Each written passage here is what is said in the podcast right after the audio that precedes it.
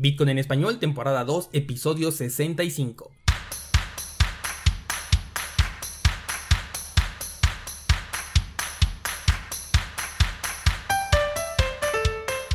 Bienvenido, esto es Bitcoin en español, el podcast donde hablamos de criptomonedas, tecnología, cadenas de bloques y por supuesto Bitcoin.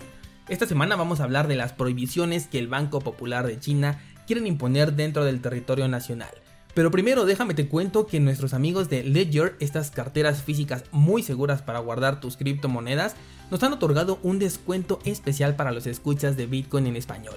Este descuento consta de un 30% por motivo del Black Friday, pero algo bien importante, no tienes que esperar hasta el viernes para comprarlo.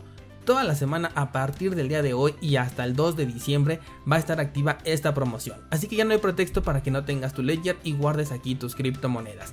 ¿Qué tienes que hacer? Muy sencillo, solamente entra a cursosbitcoin.com diagonal ledger y automáticamente accederás a la página oficial de Ledger con el descuento exclusivo para escuchas de Bitcoin en español. Comenzamos.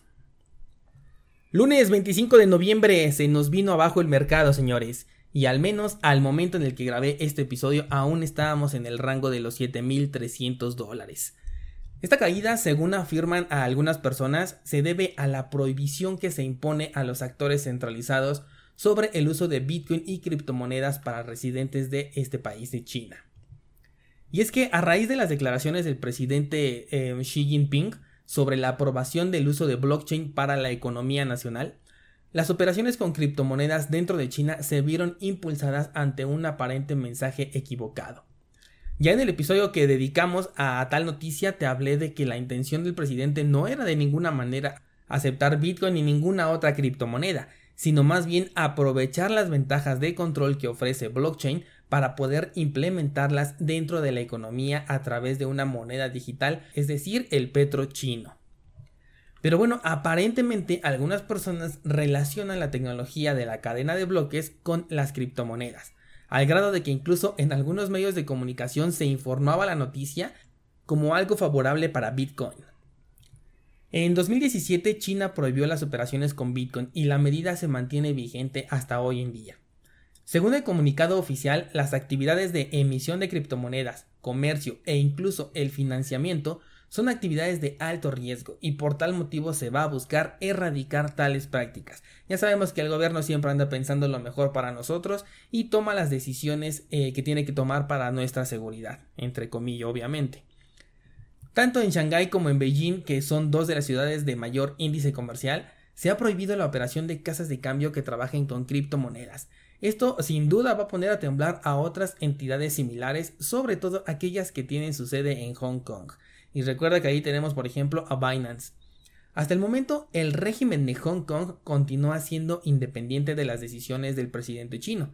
Pero hemos visto cómo la situación dentro de Hong Kong es delicada porque China cada vez con más fuerza quiere recuperar anticipadamente el control sobre este territorio que, eh, hablando de negocios, es bastante potencial. Ahora bien, ¿tiene esto algo que ver con la caída de precio que vimos en Bitcoin esta semana? Pues sí, es muy probable, porque debido al comunicado, aquellas personas que no tienen una cartera en hardware y que estaban resguardando sus criptomonedas en las casas de cambio que tienen su sede en China, pudieron entrar en pánico y comenzar a vender sus criptomonedas. Esta es una de las enormes desventajas que tiene confiar en cualquier exchange, ya sea de China, de México, de Estados Unidos, de donde sea. Si no aprendes a resguardar tus criptomonedas en una cartera que tú controlas, todo el tiempo vas a estar dependiendo de las decisiones que los gobiernos tomen y de las imposiciones arbitrarias que ellos elijan. Sin embargo, yo considero que este es un movimiento temporal, ya que la evidencia a lo largo del tiempo nos ha demostrado que cada vez que se prohíbe una actividad que afecte de manera directa o indirecta al precio de Bitcoin, este tiende a incrementar su precio considerablemente. Ya lo vimos justamente con China en el 2017, después de que se prohibieron las criptomonedas, el precio incrementó eh, bastante en su cotización. Lo vimos también apenas en Argentina con el cepo cambiario y la limitación que puso el gobierno a la compra de Bitcoin y criptomonedas, que hasta el día de hoy todavía continúa activa y que ha hecho que el precio de Bitcoin en este territorio esté incrementando mientras la moneda eh, del peso argentino se sigue devaluando. Y es muy probable que del mismo modo suceda en esta ocasión. Solamente hace falta que ya los inversionistas pongan en orden todas sus finanzas y encuentren el canal adecuado, que obviamente sería un canal descentralizado o bien una función OTC que es fuera del mercado, para poder comprar nuevamente sus Bitcoin. Este tipo de acciones nos deben de dejar algo muy claro. Debemos comenzar a utilizar o al menos a conocer todos los entornos descentralizados que puedan estar a nuestro alcance para la compra y venta de criptomonedas. Entidades que sean resistentes a la censura porque tarde o temprano las podemos necesitar y tenemos que estar preparados para ello. De hecho, me he planteado y me parece interesante generar un curso alrededor de los exchanges descentralizados para que las personas puedan estar prevenidas ante cualquier eventualidad.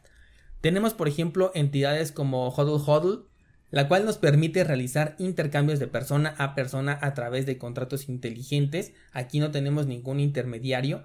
Y tendríamos también, por ejemplo, a Local Bitcoins, pero este último ya se nos unió al lado oscuro, ya que ahora solicita registro de KYC a sus clientes y bloqueando cuentas a Venezuela, por lo que ya ha perdido la característica de un exchange descentralizado, sin embargo todavía puede llegarse a utilizar con cierto grado de efectividad. Por último, ¿te acuerdas en el episodio de los Petros que hicimos hace un par de semanas del escenario que estábamos planteando para el futuro? Pues ese futuro es hoy, porque aunque las implementaciones técnicas de las nuevas monedas digitales todavía no están listas, las que sí están listas son las implementaciones de represión. Son muy claras y junto con el petro venezolano y estas decisiones que está tomando el gobierno de China nos dan una pequeña degustación de aquellos cambios a los que nos vamos a enfrentar en poco tiempo. Tener Bitcoin es un privilegio y tienes que verlo de esta manera. Hace poco publiqué una encuesta ahí en YouTube en la que te preguntaba por qué estás comprando Bitcoin, si era para tener soberanía sobre tu dinero, si era para comprar en la Deep Web o si era para ganar mucho dinero. Y la mayoría de las personas respondió que lo tiene para ganar mucho dinero. Creo que todavía no comprendemos que tener Bitcoin es un privilegio, que en el momento en el que tú compras Bitcoin, en ese justo momento tú ya ganaste, porque tú ya descentralizaste tu economía, tú ya tienes un dinero que nadie puede tocar, un dinero que solamente a ti te pertenece y que sin importar la volatilidad que esta moneda pueda tener, tú ya te encuentras un paso por delante de cualquier persona que tenga su economía 100% basada en dinero fiat.